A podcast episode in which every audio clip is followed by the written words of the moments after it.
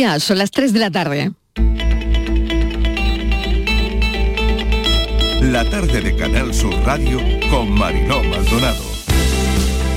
Que se esté cambiando el mercado laboral, apostando por el crecimiento, que es donde se están produciendo las mayores afiliaciones a la seguridad social en el ámbito de las telecomunicaciones, de la informática, eh, en los empleos científico-técnicos, muestra que está cambiando el mercado de trabajo, que está, marca, que está cambiando la economía en nuestro país hay más de 360.000 trabajadores y trabajadoras que están en situación de desempleo y no perciben ningún tipo de prestación y que además el empresariado andaluz no se compromete con la contratación indefinida y con eh, dar estabilidad.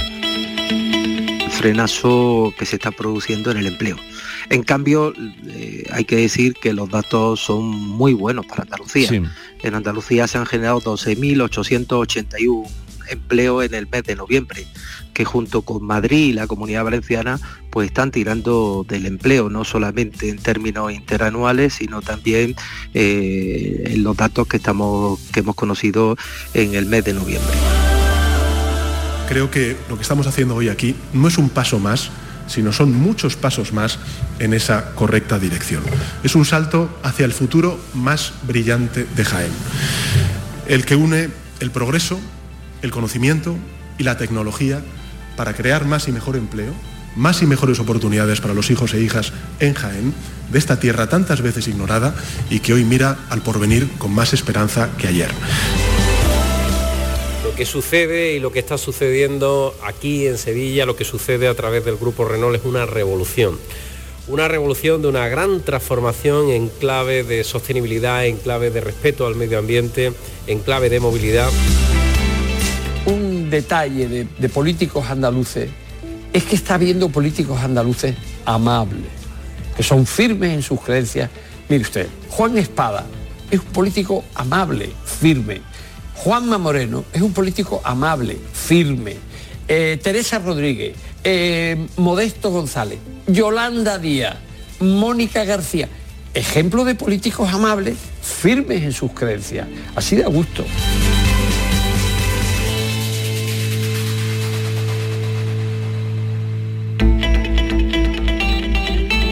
La tarde de Canal Sur Radio con Mariló Maldonado. ¿Qué tal? Han escuchado parte de los sonidos del día en nuestra línea de audios los protagonistas de la actualidad, recogiendo todo lo que nos deja la mañana para destacar algunas historias en este tiempo de actualidad. Es viernes, por fin, largo para muchos. Hay quien tiene un puente y los hay que tienen dos. Puente de la Constitución y Puente de la Inmaculada. Ya ha empezado el dispositivo de la DGT que prevé 13 millones y medio de desplazamientos en toda España, 3 millones aquí en Andalucía. Se nota y mucho ahora mismo en el tráfico. Desde el lunes, además, una nueva campaña de detección de alcohol y drogas, las horas más complicadas para viajar hasta el domingo día 11, entre las 4 y las 10 de la noche de hoy. 4 y 10 de la noche de hoy Ahora, por supuesto, que el tráfico ya no es tan fluido y el último domingo. Mañana por la mañana y la mañana del jueves 8 se van a paralizar algunas obras y eso da un respirito, ¿eh? Se van a paralizar algunas obras ya existentes en algunos puntos de conflicto y eso ayudará a que haya menos retenciones. Antes de viajar, eso sí, recuerden poner el coche a punto, no viene mal recordarlo. Bueno, saber también que va a cambiar el tiempo, que se esperan lluvias y en las provincias occidentales de Andalucía más. Tenemos encima el anticiclón de las Azores y las tormentas se empiezan ya a organizar. Granada enciende la Navidad este viernes con más puntos de luz pero menos horas para ahorrar en energía. Esta tarde los compañeros de Andalucía Directo darán a conocer dónde esta casa va a dar las campanadas este año. Así que si nos cogen el programa, por supuesto, lo contaremos. Contaremos dónde Canal Sur dará las campanadas este año. Sierra Nevada abre mañana, la zambomba en Jerez, imprescindible en este puente de diciembre. Última hora, a esta hora, la Embajada de Ucrania en Madrid, acordonada, ha recibido otra carta con artefacto, la séptima de la que hablamos Así que estamos pendientes de lo que ocurra. El paro, como saben y han oído en nuestra línea de audios, ha bajado en Andalucía en noviembre eh, 11.169.000 desempleados. Segunda autonomía en la que más baja el desempleo en España, mejor mes de noviembre de los últimos 15 años. Los autónomos han bajado también, hay menos, aunque el año se cierra con 3.000 altas nuevas, han oído nuestra línea de audios a Lorenzo Amor.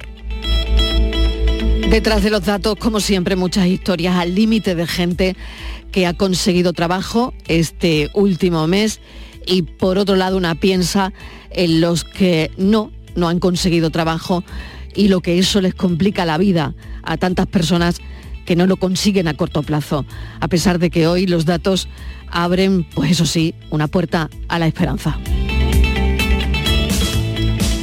Una historia interesante, señoras y señores de tribunales en Granada, verán, el Tribunal Supremo ha fijado que debe estudiarse un caso de paternidad que se desestimó hace 35 años, que ya ha llovido.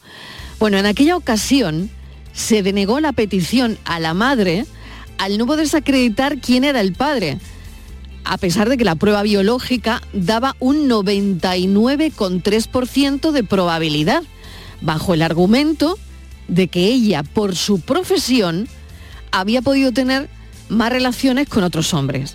Bueno, pues ahora los magistrados han reconocido el derecho del hijo para esclarecerlo todo.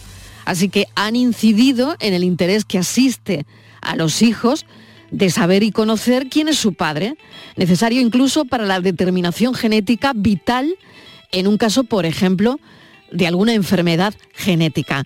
Así que es una noticia muy interesante. El Tribunal Supremo fija que se tiene que estudiar un caso de paternidad que se desestimó hace 35 años. ¿Cuánto nos vamos a gastar estas navidades? Lo vamos a hablar enseguida con Cutiño, porque a esta pregunta los andaluces hemos respondido que menos, que nos vamos a gastar menos. El 30% piensa gastar menos esta Navidad, según un estudio de CETELEN. El desembolso medio previsto por los andaluces para estas compras de Navidad es de 702 euros, lo que supone un 12% más que el gasto previsto el año anterior. Pero parece que vamos a regalar menos. De entrada menos ropa. Así que mucha gente en los centros comerciales, eso sí, vemos a mucha gente pero si se fijan bien, pocas bolsas. Bienvenidos a la tarde.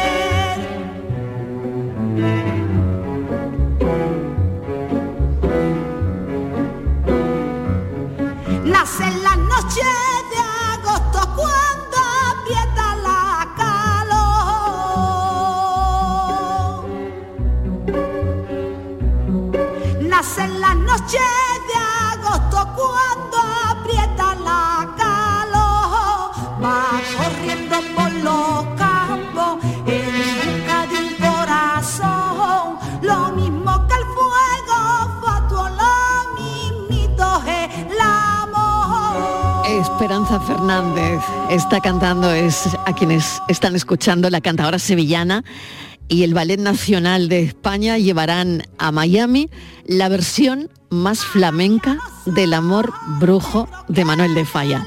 Un reto profesional que se va a detener en Estados Unidos, en Miami.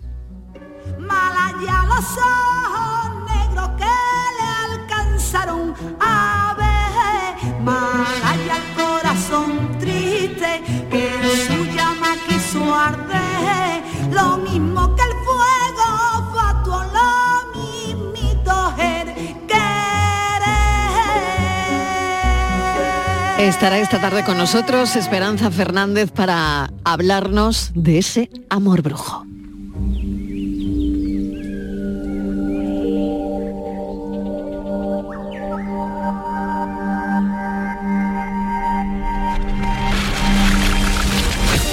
Tres y diez minutos de la tarde, vamos hasta la mesa de redacción de la tarde de Estíbaliz Martínez. Lo acabamos de comentar, la Navidad más cara, la AOCU detecta subidas en el 5,2% de los alimentos más típicos navideños y dado a que parece que vamos a gastar menos, necesitaremos consejos, eh, consejos navideños, Estíbaliz Martínez. Sí, Marilo, ¿Qué, ¿qué tal? tal? Mucha gente y pocas bolsas, ¿eh?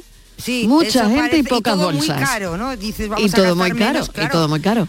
No sé si menos o más, Marilo, porque la vida, lo que sí sabemos es que por el mismo precio que nos gastamos el año pasado, vamos a poder comprar menos cosas por el tema de la inflación. Y nos dicen desde OCU que seguramente, Marilo, estamos ante las navidades más caras. Fíjate, estamos inaugurando diciembre, a día 2, ¿no? O sea que estamos ya en la cuenta atrás para las navidades y, y nos preocupan los precios porque, bueno, hay que pensar en las comidas familiares, en las cenas y como era de prever, según va, circular, eh, va funcionando todo este año, pues todo está más caro y también, por supuesto, todos los productos de, Navidad, ¿no? Llegan estas fechas tan claves y, como te decía, productos y alimentos navideños que se han encarecido, Marilo, un, coma- un 5,2% respecto al año pasado. Es una barbaridad. Y esto eh, lo ha hecho el Observatorio de Precios de Navidad, que todos los años, como sabemos y como siempre contamos, pues hace, hace OCU, ¿no? No son halagüeñas, Mariro, para ti, para mí, ni para nadie, ¿no? Eh, fíjate, yo eh, lo que me estaba, estaba pensando era, eh, habrá que decir adiós este año, por ejemplo, al cordero, al jamón ibérico, al redondo de ternera, al pavo, a la piña, a la lubina, a la merluza, a las gambas, langostinos, percebes, bueno, eso ya será mucho, claro, pedir percebes o almejas, ¿no? Claro, con todo lo que esto supone también para el sector de la alimentación, ¿no? O sea, es decir, es que aquí todo el mundo pierde. ¿eh? Claro, y lo que no sé es si, por ejemplo, porque claro, hablamos de productos, por ejemplo, creo que la merluza ha subido como un 16%, es una barbaridad, ¿no? La lombarda, algo que parecía que es una cosa como muy sencilla, que la tenemos todo el año en el supermercado y que no le hacemos caso, pues creo, Marilo, que ha subido un 32%, eso es un disparate. Eh, y, bueno, lo igual tal vez sea- estemos a tiempo, estamos a tiempo todavía de poder comprar productos frescos y congelarlos. No sé si con eso nos podemos ahorrar algún dinerito, porque no se presenta la cosa buena. Y querías tus regalos. Primero Ya, vamos a claro. comer y luego ya veremos qué pasa con los regalos. Exactamente, por eso de ahí, de ahí eh, este estudio de CETELEM que ha dicho que nos vamos a gastar menos cuando han ido preguntándole a la gente, ¿usted cuándo se va a gastar, cuánto se va a gastar usted estas navidades? Bueno, pues a esa pregunta los andaluces han respondido que menos, que menos, un 30% menos. Vamos a ver si con Cutiño podemos arreglar algo. Delegado de la OCO en Andalucía. Cutiño, siempre te llamamos para estos marrones. ¿Qué tal? Bienvenido. Hola, buenas tardes. bueno, a- alguna buena noticia hay. Sí, venga, pues ve, ve contándola, Mira, ve contándola, pero ya. Porque, porque Estivali ha, ha anticipado muy bien lo- los datos de nuestra Bueno. encuesta. Nosotros Exacto, lo, hacemos todo- lo- nosotros lo hacemos todos los años, empezamos a tomar precios a final de noviembre. Este primer control es el de los precios de final de noviembre, que son los que nos sirven de punto de partida para ver cuánto suben estos 15 productos de la cesta navideña hasta llegar a la Nochebuena, ¿no? Y el problema es ese, que el punto de partida es muy malo, es decir, estamos con un índice de precios muy superior al del año pasado. Estamos en máximos históricos en varios de los productos que integran nuestra cesta. Es cierto que esa subida del 5,2% es un promedio que está eh, reducido porque hay dos productos que bajan muchísimo, que, que- que por eso decía es la, la escasa buena noticia, y es que las angulas y las ostras bajan respectivamente un 23 y un, de- y un 17% respecto a los precios que tenían el año pasado. Ya veremos lo que suben de aquí a Nochebuena, ¿eh? que esto no quiere decir, porque por otro lado está, por ejemplo, el cordero que eh, solo ha subido un 1% respecto al año pasado, pero es que el año pasado ya era un 22% más caro, con lo cual habrá que ver también cómo va evolucionando. Por lo tanto, eh, esa, subida media del 5,2% en realidad es mayor eh, las subidas están muchas de la, inmensa mayoría por encima del 10%, eh, comentaba Estivali el 32% de la lombarda, que es un auténtico disparate. Si queréis hacer un regalo, pues regalar lombarda. es un, artículo de lujo. Pues mira, mira, no está mal, no está mal. Pero es que luego tenemos otros productos, pues como... No está mal la idea. La, merluza se nos va el 16%, mm. Eh, el pavo un 14%, el redondo de ternera, la piña y los percebes un 13%, los langostinos un 11%. Oye, mira, que casi me consuelo con que el jamón de, de, cebo baja un 4% y ya es un consuelo, por lo menos para las tostadas, ¿no? Pero lo cierto es que eh, vamos a tener unas navidades. Mm. Yo no sé si la gente va, va a gastar menos, pero lo que sí es seguro es que por el mismo dinero va a conseguir bastante menos, como mínimo un 10% menos de lo que eh, de lo que solía comprar antes. Claro, que, no va, que no va a cundir. Va a cundir poco, va, a cundir, poco. Mm. menos mm. y, habrá que empezar a, pensar y ponerse las pilas porque lo que también es casi seguro, porque pasa siempre, es que estos precios, conforme vayamos tomando nuevos controles, los vamos a tomar después del puente y los vamos a tomar en vísperas de, la fiesta de Navidad, eh, pues probablemente haya un incremento entre, normalmente está entre el 5, el 8, el 10%. ¿eh? Esa es la horquilla histórica de, otros años y habrá que ver este año cuánto nos pueden apretar todavía conforme se vaya incrementando la demanda. Es que hay que hacer la prueba, hay que hacer la prueba en un centro comercial, se lo estaba comentando a Estivalis, que es verdad que hay mucha gente en la calle y que hay mucha gente, pero mm, de alguna manera se está frenando el, consumo, pues, por ejemplo, este estudio lo dice, ¿no? En ropa, en calzado, y ves gente paseando y paseando por un centro comercial, pero no ves muchas bolsas, mucha gente con bolsas, ¿no? No sé si tú como te dedicas a ello también lo, has observado, pero, bueno, si sumamos esta observación al estudio de CETELEN, pues blanco y en botella.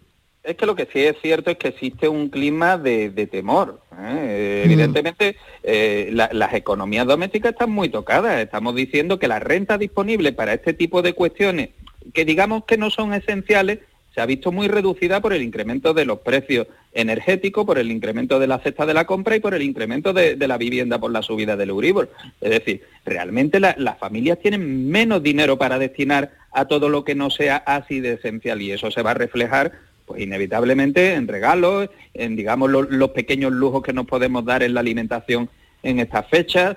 Eh, vamos a ir viendo, ¿no? ¿no? tenemos todavía nuestra encuesta de gasto, que siempre solemos hacer una encuesta de gasto navideño en la que le preguntamos a, la ciudadanía eh, cuánto va a gastarse según en qué cosas, ¿no? En regalos, en salidas, en comida eh, y tal, en alimentación habrá que ver porque eh, es cierto que existe menos renta disponible a, la hora de poder afrontar este tipo de cuestiones, digamos que son extraordinarias.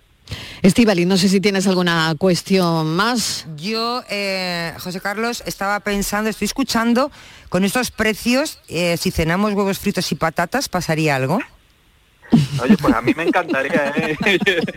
yo, casi que te lo firmo. Yo es de mis platos preferidos, la verdad. Y si además me ponen la lonchita de jamón de este de, pues, pues, ya, ya, lo clavamos, ¿no? ¿Eh? Patata, huevo y jamón. Eh, al final esto siempre contamos las mismas cosas. Eh, oye, hay forma de ahorrar. Vamos a adelantar las compras, vamos a congelar, porque seguro esto va a estar más caro dentro de dos semanas, y vamos a buscar alternativas y vamos a ser imaginativos y no nos pongamos a lo mejor tan exigentes porque a lo mejor no hay que no, hay que ser tan estrictamente navideño en las costumbres. Exigentes y exquisitos, porque claro, en fin, bueno. Pero, pero, que estamos hablando de Lombarda. ¿eh? Mm, estamos hablando de Lombarda. Exactamente, exactamente. A mí de la Lombarda yo me he quedado porque creo que es yo un me he quedado también, que el resto del año posiblemente no, no, compremos. Yo creo que no compro. Claro, claro, claro. No, no, yo casi nunca, ¿eh? casi nunca, rara vez, rara vez. Mm. Es que es un producto típico navideño o, no lo sé sí, sí, por el color, ¿no? Claro. Sí, sí, es muy de las ensaladas estas claro, claro. Eh, típicas de la, de la fecha y por eso además se toma, digamos, como una referencia distinta de lo que suelen ser las hortalizas normales, los verdes normales de las ensaladas, ¿no? Mm. Bueno, pues, pues ya sabemos lo que nos va a costar ponerle una pizca de color a, a la ensalada. Ponerle colorcito de Navidad a la ensalada, una pasta va a costar. claro, Sin adelante, venga. Y yo te quería mm. preguntar, eh, José Carlos, eh, vosotros siempre no sé si recomendáis, ¿no? ¿Qué se puede comprar, por ejemplo, ahora? Porque igual es que ya dices, bueno, si de comprar ahora, comprar en el 24 o el 23 de diciembre, pues que no te vas a ahorrar nada, porque ya están los mm, productos muy caros. Ya han subido eh, los partimos de precios muy caros, pero a finales de noviembre eran realmente precios de mercado, ¿no? A nosotros nos sirve, nos sirve de, base para saber hasta qué punto la demanda navideña encarece eh, el precio de, los productos. En teoría, eh, a estas alturas podemos comprar lo que sea susceptible de congelarse, lo vamos a poder comprar seguro más barato, salvo algunos productos, es verdad que algunos productos a última hora, pues, por el exceso de oferta que pueda existir, pues a lo mejor bajan porque no se pueden quedar tampoco colgados, ¿no? Pero lo normal es que vayan subiendo, con lo cual todo aquello que podamos congelar, pues oye, mm, vamos a adelantar un poquito y así vamos más desahogados, además tenemos más tiempo para elegir, para pensar los menús y ese tipo de cosas. José Carlos Cutiño, muchas gracias como siempre por echarnos una manita. ¿eh? Y, gracias bueno, y veremos al final cómo, cómo va todo. Muchas gracias. Venga, buen fin Venga, de semana. buen fin de. ¿Te vas de puente, José Carlos? ¿Qué puente? Hay puente. Ah, no, no, sé. ¿Qué va? Aquí nadie tampoco, ¿eh? Es, como cruzar un río saltando de piedra en piedra. Aquí no hay puente. Un día sí, un día no, un día sí, un día no, así. Así no hay manera. Venga, un besito, gracias. Hasta ahora. chao. Marilo, que hay que comprar las gambas. No se puede ir, no podemos irnos de puente. si queremos comer gambas. Ya, imagínate.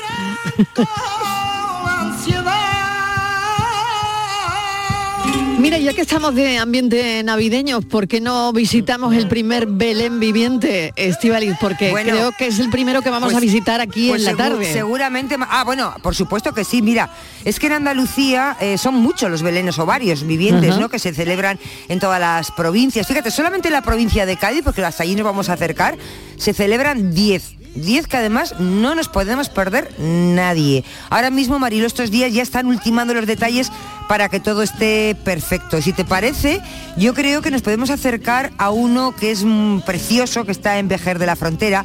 Fíjate que además lleva tres años sin celebrarse que es un mm. tradicional además, este Belén Viviente es muy tradicional y por fin este año Marilo va a ser posible. Este, este Belén Viviente de Vejer de la Frontera se va a celebrar el sábado, el sábado que viene, 10 de diciembre. Va a empezar a las 5 de la tarde y se va a poder disfrutar hasta las 10 de la noche.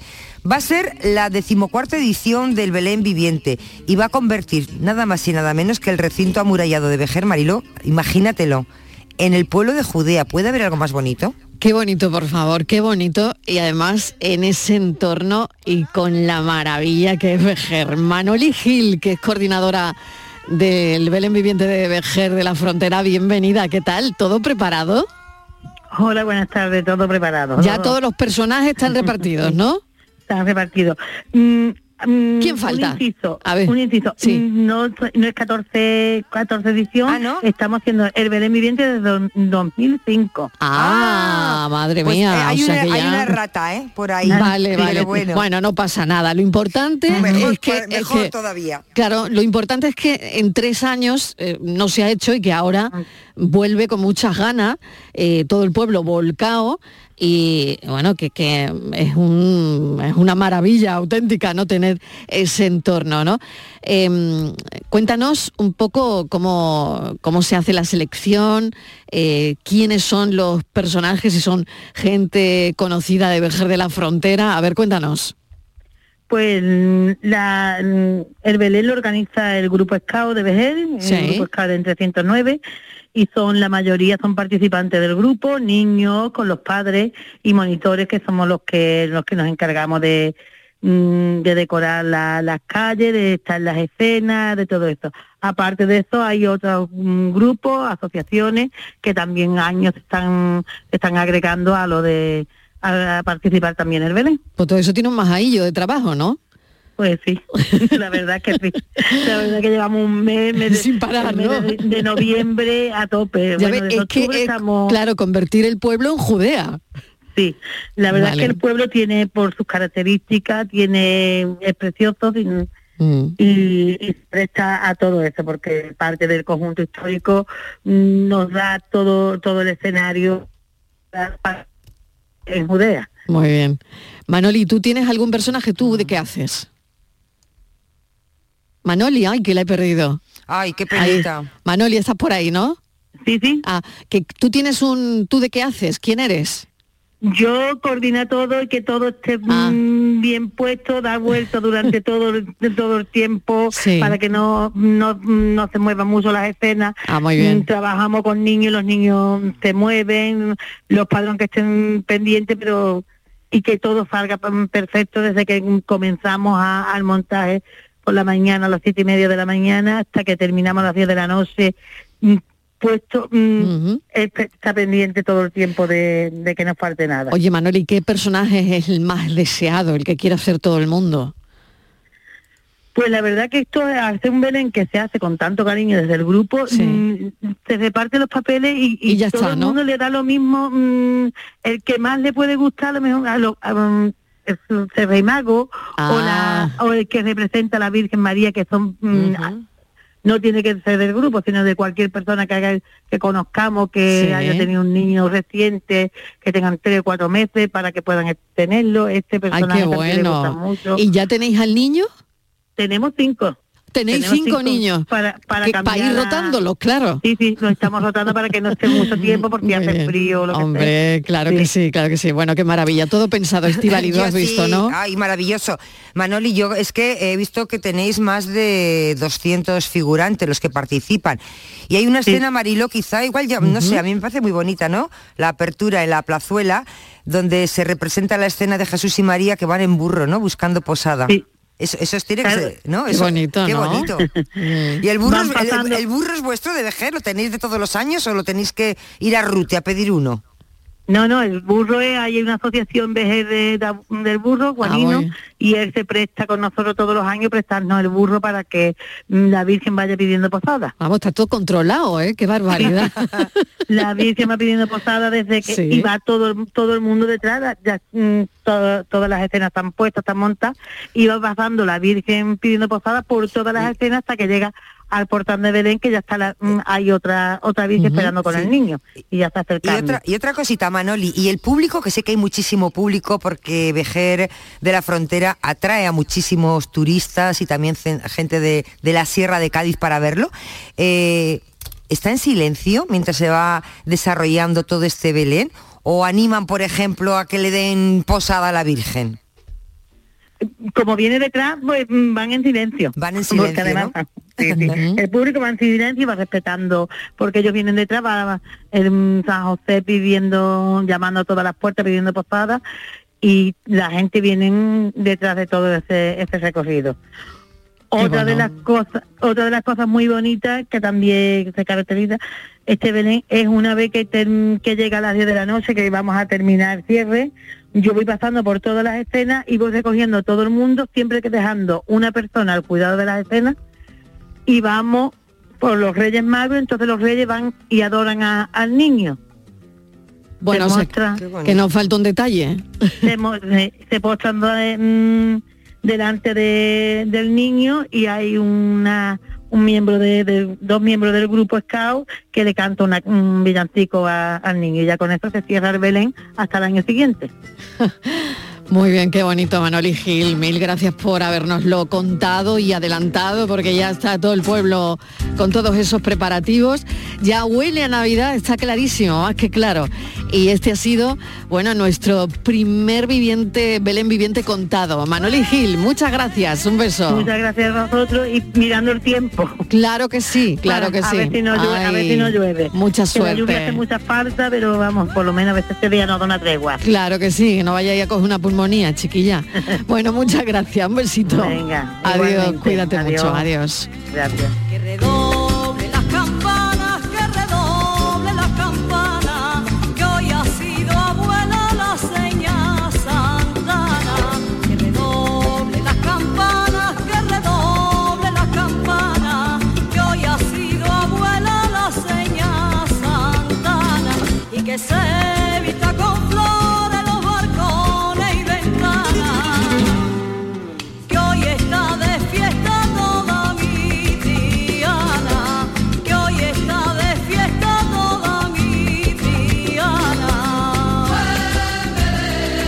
Cerquita ya la Navidad, que ya huele a Navidad, a la puerta, a la vuelta de la esquina, la verdad. Lo que pasa es que es una es, muy raro, ¿no? El puente de diciembre, el puente de la Constitución y, y de la Inmaculada eh, Estivali, no lo sé si a ti te parece raro, pero poniendo el árbol, por ejemplo, viendo el mundial el martes. Hombre, pues es todo muy raro. Es todo muy raro, Marilo. todo muy raro, sobre pero todo bueno. porque el mundial nunca se ha celebrado en estas fechas. El mundial siempre es, en verano. En verano, por eso que llevamos un año, unos años regular de raros. Es raro hasta esto, o sea, poner lo que tú decías, ¿no? Poner el, árbol y el mundial en la tele. Eh, con, el mundial, que yo creo que el martes poca gente va a poner el, el árbol porque habrá que dejarlo para el miércoles. Después de visto mm. lo de ayer. Después de visto lo visto, Después de visto lo visto, madre de mi vida. Qué ¿eh? vergüenza, madre Estás indignada, ¿no? Estás indignada. Pero es que hoy todo el mundo, digo, es el único tema que estamos de acuerdo. No hay discusión, todo el mundo estaba indignado con el partido de ayer. Todo claro, el mundo. Normal, normal. hoy no normal. en eso no hay polémica. Acabo de leer un, un tuit del escritor Salva Gutiérrez Solís que dice, escribe una historia de taquicardia con cuatro palabras. Mundial, Qatar, Japón, España. Marilo fue vergonzoso. Yo de verdad que sentí hasta vergüenza y eso que no soy muy aficionada al fútbol. ¿Y no has hablado con Luis Enrique todavía? No. Como le agarre verás. No has hablado con él todavía, no has hablado con él todavía. Yo claro que me perdone. Es que no se había enterado de la misa de media. Ayer no se había enterado de la misa a la media. Ayer le llamé dice, no me había enterado si Costa Rica mm, nos echaba del mundial finalmente o no. 30 veces les llamé inútiles. Muy, mal por no enterarse. 30 veces les llamé inútiles. Menos mal que Alemania nos salvó. Porque si es por nosotros nos veníamos a casa. 3 y 32 minutos de la tarde, aquí también hablamos de lo que habla todo el mundo en la calle, es que eh, es de lo que se está hablando ahora mismo. Me voy un momentito a publicidad y a la vuelta. Vamos a hablar con una empresa eh, de Lucena que ha desarrollado un condensador que transforma la humedad en agua, en agua además potable y de gran pureza. La tarde de Canal Sur Radio con Mariló Maldonado también en nuestra app y en canalsur.es. Ya está ahí el niño del vecino con la pelotita. ¿Pero qué dices, Yuyu? Si ese niño es un figura, ese va a ser un crack. Un crack. La que es una crack es mi mujer, que llamó a Hogar Solar, pusimos las placas solares y ahorramos tela en la factura de la luz. Vaya pelotazo, ¿no? Pelotazo le daba yo al padre del niño. Llama al 955 31 80 80. Hogar Solar, la luz que te ayuda a ahorrar. Los romeros de Alanís te ofrecen el regalo perfecto estas navidades. Jamón, paleta, caña de lomo, lomito, así como una amplia variedad de lotes navideños para familiares o empleados. Entra en shop.losromerosdealanís.com y no te quedes sin el auténtico ibérico de la Sierra Morena de Sevilla. De nuestras dehesas a tu mesa. Los romeros de Alanís.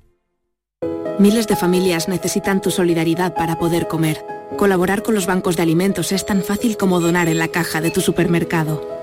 Elige la cantidad que quieres donar y la convertiremos íntegra en los alimentos que más se necesitan. Donar en caja no tiene desperdicio. Súmate a la gran recogida, del 25 de noviembre al 6 de diciembre.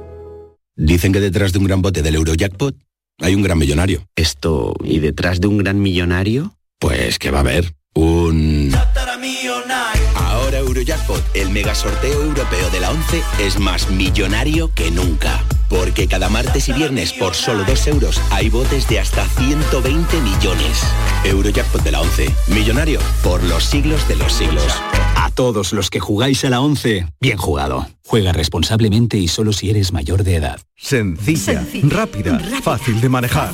Así es la nueva app de Canal Sur Radio. Con todos los programas y audios destacados, los podcasts, emisiones en directo. Para que sigas conectado a nuestra programación y a los espacios que más te gustan y sigue. Cuando quieras, donde quieras. Descárgate ya nuestra app. Todo Canal Sur Radio, Radio Andalucía Información, Canal Fiesta, flamencoradio.com y Canal Sur Radio Música para ti. Cuando quieras donde quieras. Más Andalucía, más Canal Sur Radio.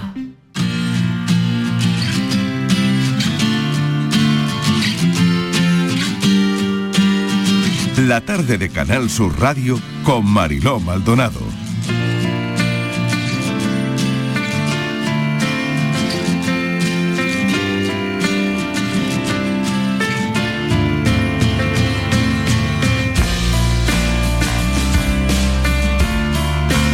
Voy a incorporar a esta mesa Patricia Torres. Patricia, bienvenida, ¿qué tal? Hola Marilo, ¿qué tal? Porque queremos hablar de una empresa de Lucena que ha desarrollado un, un condensador, lo diré, condensador, que transforma la humedad en agua potable de gran pureza. En esto está colaborando la ONU porque es capaz de llevar agua donde no la hay incluso en climas que son absolutamente desérticos, ¿no? Y esto es gracias, y esto es posible gracias a la labor que está haciendo GENAC, que es una empresa Marilo de Lucena, de Córdoba, que desde el año 2008 está dedicada a la investigación, desarrollo e industrialización de generadores atmosféricos capaces de producir agua potable mediante condensación y que ya ha puesto en funcionamiento por todo el mundo. Esta empresa lucentina está formada por 19 trabajadores, una plantilla muy joven y formada en en administración y comercio exterior, pero también GENAC cuenta con ingenieros mecánicos o especialistas en laboratorio. Empresas petroleras, centros tecnológicos e incluso ejércitos usan su tecnología. Esta startup cordobesa se ha hecho hace poquito con el premio Emprendedores Andalucía 2022 en la categoría de empresa con mayor potencial de crecimiento. Vamos a hablar con Carlos García Blázquez, CEO de GENAC. Señor García Blázquez, bienvenido. Gracias por atender nuestra llamada. Buenas tardes, Mariló. Es un placer estar con vosotros. De manera que se puede conseguir agua del aire. Sí, yo creo que todos hemos visto las máquinas de aire acondicionado que a veces gotean agua. Entonces nosotros lo que hemos hecho es eh, optimizar esta tecnología para que el agua que se condensa de la humedad del aire, por un lado sea de muy alta calidad y sea potable, y por otro lado tenga un consumo eléctrico bajo y que represente una alternativa en aquellas situaciones en las que el agua está contaminada, esto pasa en muchos países en vía de desarrollo, pero también una alternativa al consumo de agua embotellada.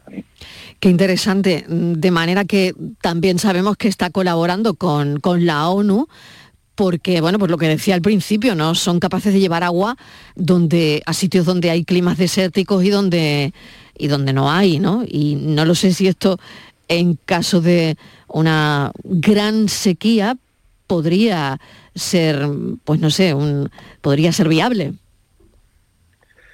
Pues sí, la verdad que hay, hay ahora mismo y se espera en el futuro eh, bastantes problemas con el agua en el mundo.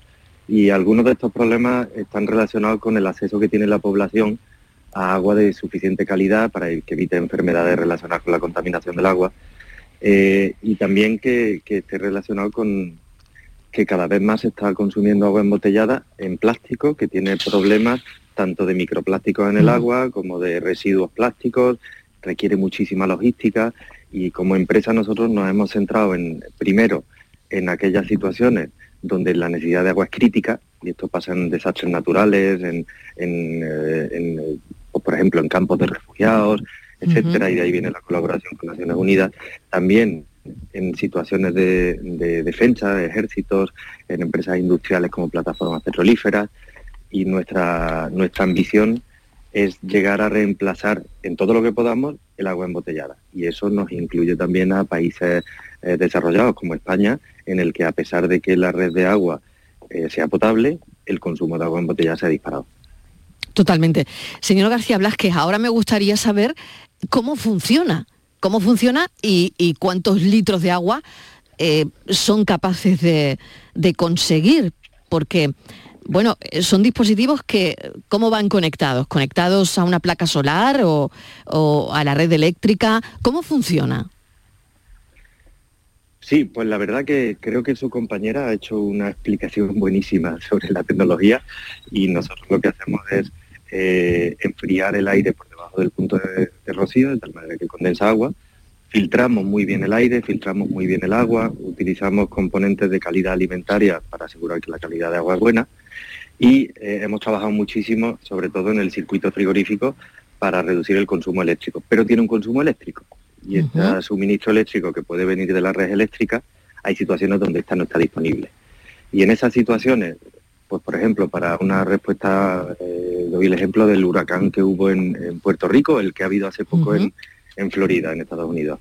Eh, ahí se utiliza grupos de electrógenos integrados a nuestros generadores de agua que puedan suministrar agua sin necesidad de suministro de nada.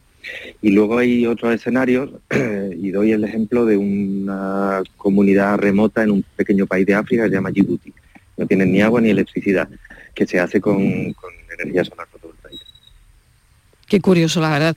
Patricia, no sé si tienes más cuestiones porque me parece muy, interesante, la verdad, eh, a situaciones difíciles, pues realmente soluciones mm, que aparentemente son sencillas, ¿no? Pero que, mm. bueno, fíjate, hablamos, estamos hablando de, de sequía o de agua potable de gran pureza, ¿no? Sí, Marilo, además es un, proyecto muy bonito, eh, Carlos, darle la enhorabuena y sobre todo de gran envergadura, que es llevar el agua a países que no la tienen. Yo le quería preguntar por esos generadores que, se encuentran permanentemente conectados y que pueden ser controlados, si no me equivoco, desde cualquier parte eh, con el móvil y sobre todo lo más importante, resolver cualquier incidencia a distancia, ¿no, Carlos?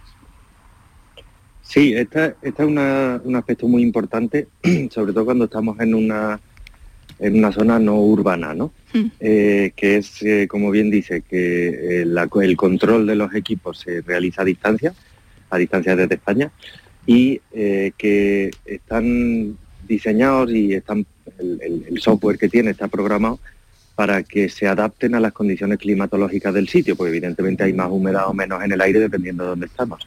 Entonces, en función de, de cuál sea el clima, la máquina se adapta para trabajar en el punto, digamos, más óptimo de trabajo, en el que va a generar más agua eh, con el menor consumo eléctrico posible. Y entre las ventajas de, esta tecnología eh, frente a otras alternativas se encuentra ese bajo consumo eléctrico por litro de, agua generado, ¿no?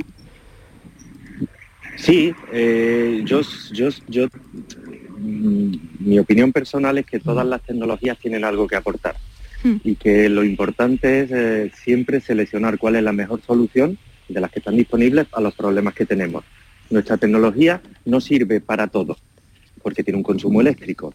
Y si el litro de agua te cuesta alrededor de 4 céntimos, eh, hay escenarios donde nuestra tecnología es demasiado cara, para pegar olivos de manera extensiva, por ejemplo, y hay otros escenarios donde es baratísima, cuando tienes que transportar botellas de agua a una plataforma petrolífera y te vale más de un euro el litro de agua.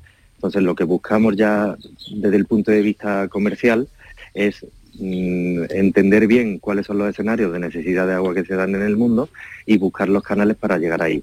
Ahora mismo eh, hemos conseguido suministrar nuestras máquinas en 62 países. Nos queda muchísimo camino por delante para llegar a todo el potencial que esta tecnología entendemos que tiene. Y, mm. y bueno, de alguna manera estamos dando los pasos para, para eh, por resumirlo, nuestro objetivo principal es reemplazar el agua embotellada por, la cantidad de problemas relacionados que tiene. Todo un reto, todo un reto, pero que no deja de ser interesante. Carlos García Blasquez, muchísimas gracias por habernos contado qué es GENAC y sobre todo pues que esta empresa está en Lucena, en Córdoba, ahí es donde eh, desde ahí es de donde se piensa y se desarrolla todo y han desarrollado ese condensador que transforma la humedad de agua potable eh, eh, pues en agua de gran pureza. Muchísimas gracias y un saludo. Muchísimas gracias a vosotros, un placer. Un placer. Vamos con la foto del día, Francis Gómez. Adelante, ¿qué tal? Muy buenas tardes. Pues la imagen de hoy la ha seleccionado Gogo Lobato para la tarde. Formado en fotografía artística en su Huelva natal, su carrera profesional arranca entre la fotografía de reportaje social y de prensa. Actualmente es colaborador en varias publicaciones de unidad editorial como El Mundo, Expansión y Fuera de Serie. Su interés por las nuevas tecnologías de la imagen le ha llevado a realizar contenidos tanto fotográficos como de vídeo, haciendo uso de drones y cámaras de 360 grados. Esta es su propuesta. Hola, buenas tardes a todos. Hoy he elegido como foto del día una fotografía que publica el diario El Mundo del compañero Carlos García Pozo. Es una imagen que ilustra un artículo de actualidad sobre la sequía en Doñana y las medidas que, que propone el gobierno para solucionar el problema. En ella se muestra una barca de estudios científicos en primer término al revés, volcada sobre una laguna totalmente seca en pleno Parque Nacional de Doñana. He elegido esta imagen porque con su simplicidad consigue transmitir tal cual lo que hay, sequía en pleno Parque Nacional de Doñana en diciembre. Fotoperiodistas que buscan su imagen del día. La tarde de Canal Sur Radio con Mariló Maldonado. También en nuestra app y en canalsur.es. 18 de diciembre, Media Maratón Sevilla, Los Palacios y Villafranca. Ven, inscríbete antes del 11 de diciembre y siente el calor de un pueblo entregado a los miles de atletas que participan en la prueba de cana de Andalucía. Organiza Ayuntamiento de Los Palacios y Villafranca con el patrocinio principal de ProDetour, Turismo de la provincia de Sevilla. ¿Tienes un reto de innovación? ¿Algún desafío en tu empresa que no sabes cómo abordar o solucionar? Tenemos lo que necesitas. Necesitas la ayuda de Activa Startup. Hasta 40.000 euros para contratar a una startup que te ayude a solventar tu reto o desafío. Sí, una ayuda directa de hasta 40.000 euros. Si eres una pyme andaluza, consulta los requisitos de la convocatoria abierta hasta el 5 de diciembre en eoi.es barra Activa Startups o en activastartups.eoi.es. Activa Startup es una iniciativa del Ministerio de Industria enmarcada en el Plan de Recuperación, Transformación y Resiliencia con la financiación de Next Generation EU, que cuenta con la colaboración de la Junta de Andalucía.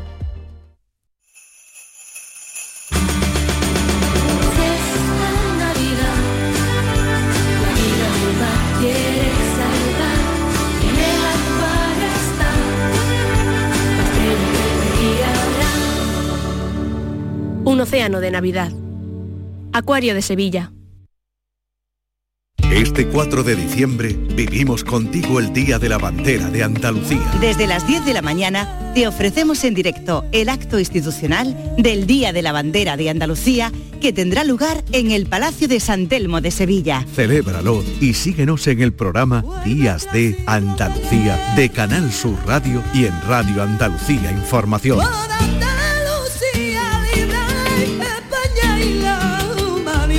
4 de diciembre, Día de la Bandera de Andalucía. La tarde de Canal Sur Radio con Mariló Maldonado. Estos son nuestros teléfonos 95 1039 105 y 95 1039 16. Y tenemos los viernes a Rubén Candela, asesor fiscal de Candela Asesores. Rubén, bienvenido, ¿qué tal? ¿Cómo estás? Buenas tardes, muy bien, gracias a Dios. Bueno, con muchas cosas esta semana, pero lo primero, Estivaliz, es una consulta que nos manda un oyente. Sí, creo que iba a entrar por teléfono, era Isabel de Jerez, y tenía un problema con, una, con el cobro de, una parte de, de una beca, era una cantidad que no se ponen de acuerdo, que le dicen desde el ministerio que se la tiene que pagar el banco y el banco que se la tiene que pagar el ministerio, pero que nadie suelta la tela. Muy bien, pues vamos, vamos con ella enseguida. Mientras tanto yo recuerdo el, teléfono para mandar audios 670 94 30 15 670 94 30 15 670 940 200 670 940 200 los asuntos que hablamos los viernes tienen que ver con eh, fiscalidad. Vamos... tengo más cosas, ¿eh? Sí, sí, sí, tenemos la llamada ya. Ah, Isabel de Jerez, vamos con Isabel. Isabel, ¿qué tal? Bienvenida. Hola, buenas tardes. Adelante, cuéntele a Rubén. Eh, bueno, pues el día 5 de agosto de este año nos llama mi hijo diciéndonos que en su cuenta le han retirado, le han retirado una, un importe de 179,97. Entonces, nosotros como teníamos aplazado una devolución de, una beca que no se ha llegado a, terminar el curso, lo pusimos tres veces, creíamos que ese piquito a lo mejor era pertenecía a eso, pues entonces inmediatamente se lo volvimos a ingresar a mi hijo. Eh, resulta pues nada, que al poco de días, mirando ya nuestras cuentas y eso, nos damos cuenta de que eso no pertenece a nosotros, que lo nuestro ya había, ya había acabado, vamos, ese mes acababa. Entonces, pues se llama al BBV y nos dicen que, que sí, que lo han cobrado, pero que, que eso ya, es, eso no, no depende de ellos, eso tiene que ser de Hacienda, porque una vez que se ha cobrado, no se puede devolver ese dinero. Bueno, eh, se coge cita para Hacienda y, se va a Hacienda. Hacienda dice que no, que eso es el BBV. Volvemos a llamar al BBV otra vez, resulta que la cuenta del niño es online, entonces no tenemos una oficina donde podamos personarnos. Eh, y nos manda otra vez a Hacienda. Otra vez se coge cita y se va a Hacienda. Y desde lo mismo. Entonces cogemos eh, una persona que conocemos de aquí de nuestro entorno, que es abogado, pues nos hace un escrito y se lo mandamos a Hacienda. Y Hacienda nos responde que no, que es el BBV el que nos tiene que dar eh, dicha cantidad. Nos dan incluso en Hacienda Sí, sí, bueno, eh, eso, Bueno. eso está claro. Adelante, No- adelante, Isabel. Nos da incluso en Hacienda el nombre de, de esta persona que es la que tiene que pagar. ¿Eh? Lo que pasa es que no lo, no lo voy a decir. No, no hace Nos falta. da el nombre y su DNI. ¿eh? Y bueno, hemos hecho, eh, no, nos vuelven a contestar con el escrito último, que no- nos ha costado 20 euros, mandarlo, es decir, que de- del dinero este ya son 20 euros más por haberlo mandado. ¿eh? Eh, nos dicen que, que no, que no, que el banco es el que tiene que, que responder al pago. Y ahí estamos. Pues mire usted, yo, eh, eh, aquí están ustedes en el supuesto ese famoso del uno por el otro, la casa sin barrer, y Eso le es. están zarandeando de un sitio a otro. Por como usted lo ha explicado, sin ver el documento, no le puedo asegurar al 100%, pero por como usted lo ha explicado, a usted le han cargado algo que no le corresponde a usted, que es de otro titular. Por lo tanto, si es de otro titular, a mí me da la impresión de que es el banco el que tendría que devolverle a ustedes ese dinero, porque ese cargo no estaba autorizado, sin perjuicio de que luego el banco pues reclame a Hacienda y le diga, mire, si esto es improcedente, devuélvamelo usted a mí. Pero a ustedes yo entiendo que quien se lo tiene que devolver es el banco. Claro. Y a- ahora qué hacemos otra vez con el banco. que le hemos mandado otro correo electrónico el martes, martes o miércoles esta semana. O sea, que y a día de hoy según nada Rubén, todavía. según Rubén Candela se lo tiene que devolver el banco. ¿Vale? O sea que ahí mm, no cabe otra Rubén que seguir insistiendo, ¿no?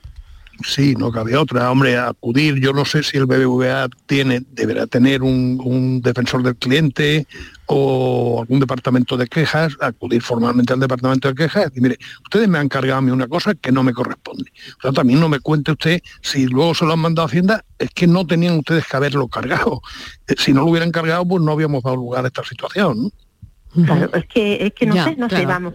Bueno, pues tenemos el justificante de la operación, eh, todo, todos los papeles, todo. Mm, vamos, y ya, ya le digo, el burofá este 20 euros más.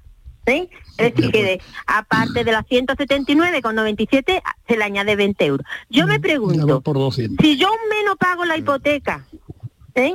a mí me, hace, me dan recargo, ¿verdad que sí? Hombre, claro. Ahí está. Y en este caso, ¿qué pasa? Que desde agosto hasta diciembre, aquí caso, estamos, ¿eh?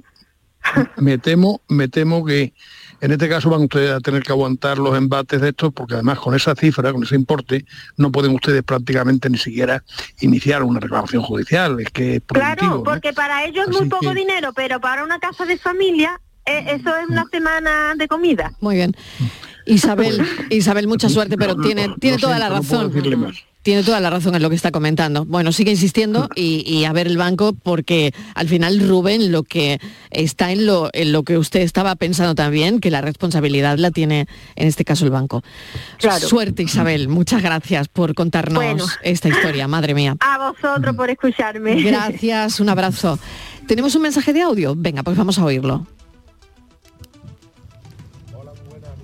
Una duda para Rubén. Venga, Y que resulta que yo voy a recibir una casa en donación. una casa en Entonces, donación. saber si en el, Yo no oigo nada, ¿eh? digamos, en la declaración de la renta del año que viene, yo he obtenido un valor ganancial. Que, me- que quiere decir que, que si, me, si, me, re- si me repercute en el IRPF del año que viene, en la declaración No sé si se oye algo, pero yo no oigo nada. que tengo que declarar lo que yo he Sí, ganado un momento, este año. Rubén. Vale, va a donar, o sea, le van a donar una casa y si eso le va a repercutir en el IRPF de la declaración del año que viene. Creo que ese es el Eh, resumen. Que le van a donar una casa. Exactamente. Va a recibir una casa en donación. De alguna No, eso manera, no le, rep- ¿cómo repercute no le eso en el IRPF? No le repercute en el IRPF. Dice el que, es su primera donación- vivienda también. es- Primera ha vivienda ha dicho, ¿no? Sí, que es su Ha primera dicho que vivienda. es su primera vivienda. No, pues en ese caso, desde luego ni IRPF no le repercute, eso seguro. Lo único que podría tener que pagar sucesiones, eh, donaciones, si no estuviera exento. Pero siendo su primera vivienda, si cumple con los requisitos, que me parece recordar que eran ser menor de 35 años, y es un dinero que le donan sus padres o una casa que le donan sus padres, en principio tampoco tendría que pagar sucesiones y donaciones. Bueno, pues esa es la respuesta que parece que no, que no tendría que pagar. Bueno, seguimos. ¿Cuál será el futuro de las pensiones? Ay, sí. ¿Eh? Querías hablar de esto también, Estíbaliz, y quería hablar Rubén, De, de todo lo que ha pasado esta semana, que hay mucha tela que cortar. Vamos a Así que vamos así con ello. Venga, brevemente, lo- que hacemos un resumen, Estíbaliz, venga. Rápidamente, eh, José Luis Escribal, que todo el mundo conoce, seguramente, es el único ministro que conoce casi todo el mundo, eh, se ha quedado solo con esta propuesta porque él dice, bueno, tiene que presentar esta segunda parte de la reforma de las pensiones antes de que termine el año. Y él lo que propone, la propuesta es, Rubén, ampliar el periodo para calcular la pensión. Ahora está en Sí, en 25 definitiva- y la quiere ampliar a 28. Es decir, eh, dime, perdona. No, que digo que en definitiva lo que se pretende es eh, bajar la base de cálculo para la- calcular la pensión, de manera que se abaraten un poco. Por ahí, por una parte, las van a subir acorde con la inflación, con el 8%, parece que se ha Sí. La, estructura actual del sistema de pensiones es claramente insostenible y el que no lo quiere reconocer es porque políticamente no le gustará hacerlo, pero no se puede sostener, se tiene que sostener con las cotizaciones y con impuestos adicionales, porque con las cotizaciones solo no salen adelante. Entonces, están buscando alguna manera también de rebajar. Ya lleva mucho tiempo hablándose de ir aumentando el periodo de, cálculo, que me parece que empezó en 10 años, después subió a 15, a 20, a 20, y poco a poco lo van subiendo cada vez más, ¿no? Entonces, los, los ministros de Podemos y la, el ala de Podemos, pues se niega, pero es que eso es cerrar los ojos a la realidad. Si no, dentro de poco ya estamos teniendo todos los años serios déficits en el sistema de pensiones y se van a ir incrementando todavía más. Sí, Rubén, pero yo creo que la gente, la pregunta que nos hacemos todos es, ¿a quién beneficia esta nueva reforma y a quién perjudica? Hombre, beneficiar en principio beneficia a las cuentas públicas. ¿A quién perjudica? Pues a los nuevos pensionistas que van a ver cómo sus bases de cálculo de la pensión son más pequeñas de lo que eran ahora. O sea Y que... por tanto van, van a cobrar menos, es decir, sus pensiones van a ser inferiores. ¿no? Ah, sí. Claro. Vamos a ver, tú normalmente... Yo es que no me acabo de enterar bien, ingresos- explícamelo bien. Que yo tu- estoy en tus puertas. ingresos, Sí. tus ingresos salariales normalmente van en aumento a lo largo de la vida Eso laboral es. Por, por razones de, de experiencia, por razones de inflación, por muchas razones. Sí. Cuanto más amplio sea el periodo que tú utilices para el cálculo, vas a coger años de, de más, hace más tiempo, que por lo tanto las bases de cotización eran más pequeñas. Claro, Y claro, el, el resultado te va a salir más pequeño también. claro, esto es, es una hacer una media, como en todo. Claro, los primeros años se cobraba claro. mucho menos y aunque ahora se cobre mucho más, al hacer la media, baja. Pues evidentemente tira para abajo. Eso es. Va, eh, tenemos un audio, vamos, mm, un audio y tres minutos, a ver qué hacemos. Venga, va, lo escuchamos. Hola, buenas tardes, Marilo. Una pregunta. A ver. Mira, mm, resulta de que yo estuve trabajando con una empresa de limpieza Sí. y nos dejaron a deber dos meses. Eh, lo denuncié y resulta que mm, al no tener nada su nombre, porque la empresa por lo que se cerró, eh, eché los papeles para que Fogasa me pagara lo que me dejó deber la empresa. Ahora resulta que Fogasa me, ha escrito comunicándome que no, me no nos pagan lo que nos deben porque la misma empresa ha puesto otra, nada más que con otro nombre, distinto. Entonces quisiera saber si a quién tenía yo ahora que denunciar, Madre mía. porque eh, al final que dejó a, a 120 mujeres, nos dejaron sin cobrar Vaya. Y ahora resulta que Fogasa dice que nos hace cargo porque ha averiguado que la misma empresa ha puesto otra, nada más que con otro nombre. Ha cambiado de nombre, ha cambiado de nombre. Bueno, vamos a ver si Rubén puede, creo- puede resolver Yo esto. creo que eso no, Vaya eso tela, no es ¿eh? excusa. Vaya tela. Eso no es excusa. Lo que ocurre es que Claro, ahí es que lo que debe si lo son- debe, haya cambiado de nombre, si porque son si no, imagínate, todo el mundo 120. cambiaría de nombre las empresas para no tener que pagar luego eh, a Pero los es trabajadores con los que ya no sigue, ¿no? Es posible que alguien pueda poner un procedimiento invocando sucesión de empresa.